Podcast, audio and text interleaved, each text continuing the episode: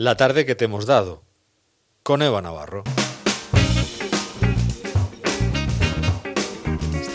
Hasta llegar a las 8 de la tarde. La compañera Eva Navarro nos ofrece testimonios, eh, algunos de los sonidos más representativos de esta jornada de Te doy la tarde. Buenas tardes otra vez, Eva. Buenas tardes. Pues cuéntanos, refrescanos la memoria. Bueno, pues hoy hemos tenido una tarde bastante, aparte diferente, muy variada y cargadita. Bueno, así son los viernes. Sí.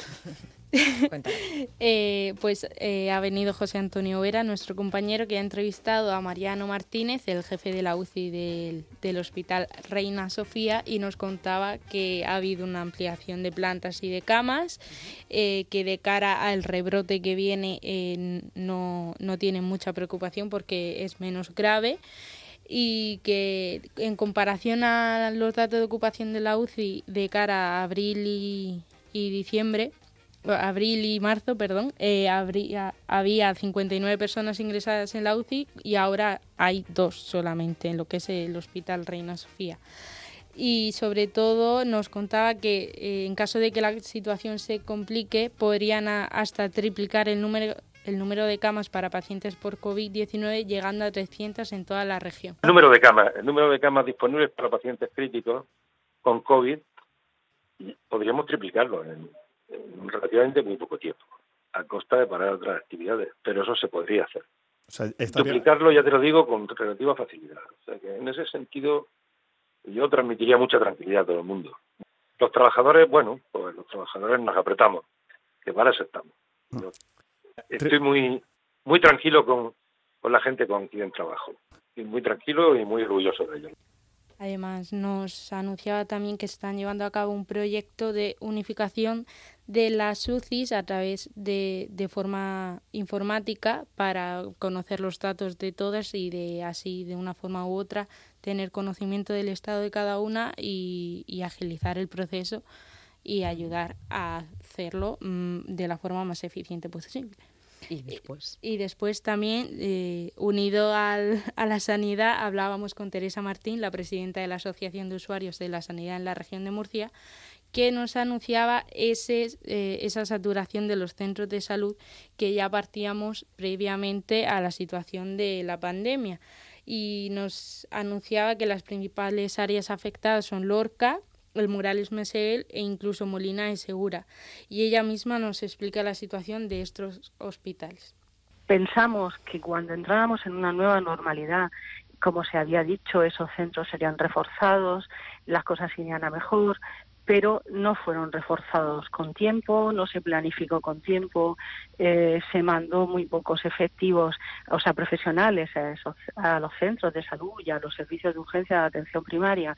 Entonces, ahora mismo, ¿cuál es la situación? Pues hay médicos que se han ido de vacaciones, poco tiempo, no han sido unas vacaciones como el resto de la, de la gente, de un mes, sino ¿por qué? Porque la comunidad de Murcia no les ha puesto sustitutos, hay médicos y enfermeras eh, doblando consultas, triplicando consultas, aumentan las tareas que tienen que hacer. Entonces ahora mismo están muy, muy saturados y, y eso se traduce en un aumento de las listas de espera, pero no por el cansancio de los profesionales, sino porque no dan abasto. Así nos lo contaba Teresa Martín y que además están muy preocupados y muy agotados los sanitarios por esta situación uh -huh. y no saben si van a poder afrontar o no mmm, la eh, de cara a un segundo rebrote que como anunciábamos, el manifiesto que pedía la auditoría sí. externa hace unas semanas aún está ahí de a ver si llega a algún lugar o no. Y siguiendo también un poco eh, fuera de la actualidad, hoy hemos tenido un café frappé muy especial con Celia Martínez Mora sí. del Pacto por el Parme, del Mar Menor y venía a presentarnos su libro Mar Menor dentro de ti y ella nos contaba cómo le ayudó el Mar Menor a superar su problema ya que ella padece sordera por una meningitis que sufrió eh, de, de pequeña. Pues tiene que ver en que me enseñó a comunicarme a través de la observación de imágenes.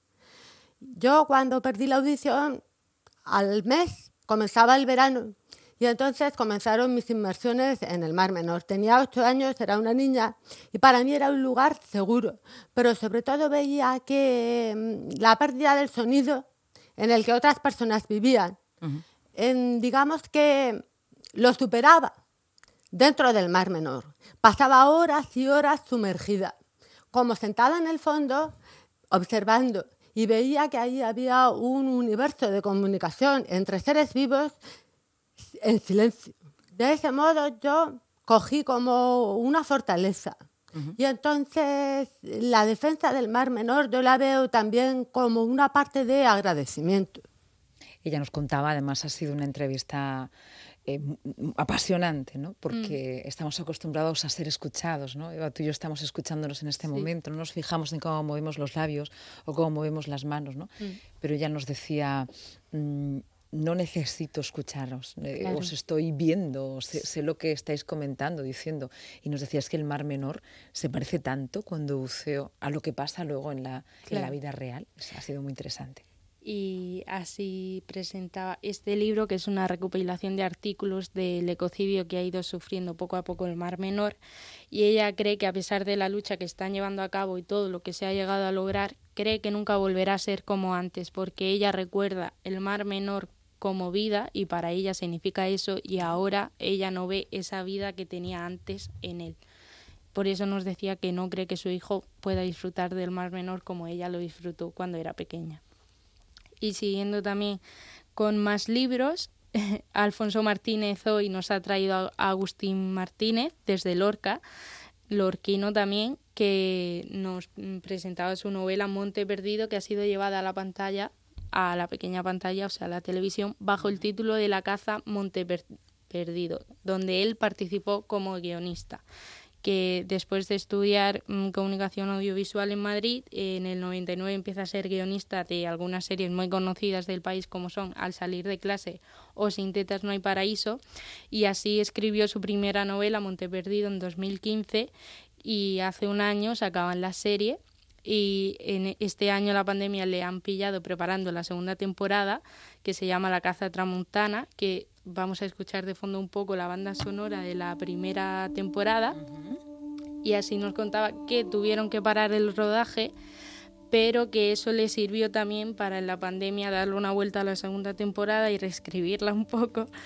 Y además también nos anunciaba que, la, que ha escrito una segunda novela que se llama Mala Hierba y ambas novelas se ambientan en la infancia como protagonista y el trauma de esta y por ello mm, ve también ante la situación del COVID y, el confinamiento y demás, ve en el sector audiovisual un futuro incierto, que ahora mismo hay cierta recuperación, pero no sabe si va a llegar a tener el esplendor que tenía antes.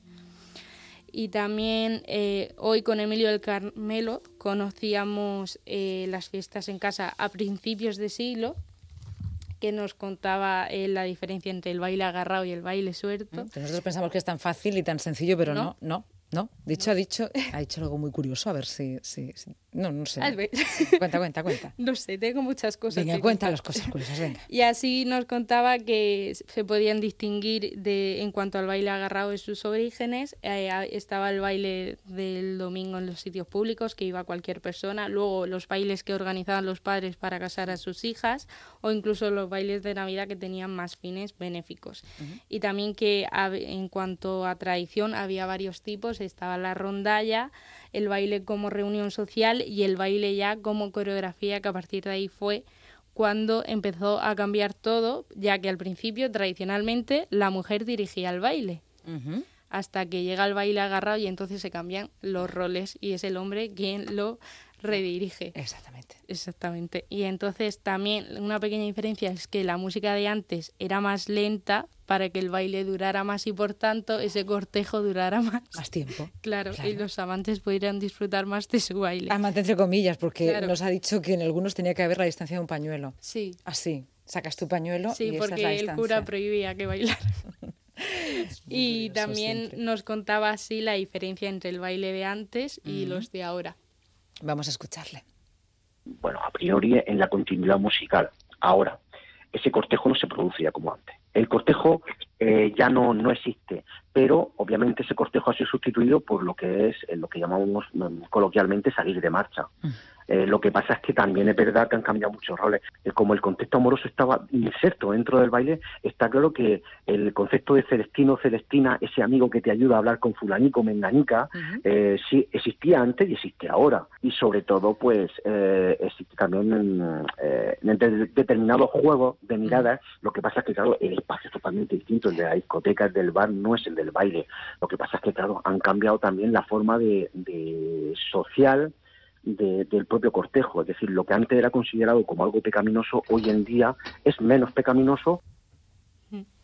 Así nos lo contaba Emilio del Carmelo, eh, las grandes diferencias entre los bailes de ahora y los de antes, que es una situación que yo creo que hay que analizar en más en profundidad. Lo analizaremos con el seguro. Sí, A ver, eso de las distancias y todo, se nos ha quedado ahí en el tintero mucho, mucho, mucho, y del cortejo también. Sí. Y luego llegaba nuestro aventurero y ciclista murciano Juan Francisco Cerezo y nos contaba hoy dos rutas protagonizadas por agua, la ruta de la Vía Verde de Cejín Caravaca hasta Bullas, que llega hasta el Salto del Lucero, y luego por otro lado la ruta que llega hasta la Poza de Fuente Caputa y sobre todo él nos describía como siempre con palabras lo que podemos descubrir, por ejemplo, en la ruta del Salto del Lucero arquitectura de tanto de Caravaca, desde la fortaleza, el Cejín, ¿no? las vistas de Cejín, el bosque, ¿no? el pinar que hay eh, entre, entre Bullas y, Cejín, y luego el Salto Lucero del río Mula es muy espectacular. Y bueno, pues eh, la imagen del Salto Lucero, el Castellar que está al lado, esa montaña al lado que sobresale del salto, ¿no? Se puede dar la vuelta también, es un paseo muy atractivo. Hay un paso del río más abajo que también con un pequeño puente de piedra que merece la pena, sales al camping de la Rafa y se puede hacer una circular desde ahí mismo también, ¿no? Como una extensión a la ruta ciclista. Y simplemente presenciar el agua, ¿no? El, el flujo del agua, las pozas que va creando, que son todas muy diferentes, bajando hacia el molino. Una verdadera ruta que se recomienda sobre todo para esta calor que hace esta semana les ha recomendado rutas en el noroeste de la región de Murcia, en sus pozas, y nos ha dicho bueno que la mejor hora es por la mañana. Los más atrevidos sí quieren que vayan por la noche, pero ahí ya tienen que ir muy equipados porque se pueden resbalar. Claro. Así. Hay, hay, que ir con cuidado y con gorra y con todo. Por la noche no. Por la noche nos ha dicho frontal, por favor. Que de hecho yo he estado investigando y este verano el salto crucero se ha limitado a 50 personas ¿Ah, por el baño. Es un lugar donde, donde atrae mucha gente, a muchos senderistas. Muy concurrido. Sí, sí, qué interesante. Bueno. Y ya para terminar, hace un rato terminábamos de hablar con Enrique Olcina y nos daba su consejo del café de esta semana, que es amar no es solamente querer, es sobre todo comprender, de François Sagan. Que él sobre todo decía que aunque no compartamos la opinión que el otro está intentando explicarnos, que tratemos de comprenderlo porque sobre todo ayuda a sobrellevar la conversación. Muy bien, y es una muestra de amor. Sí. Así vamos a finalizar.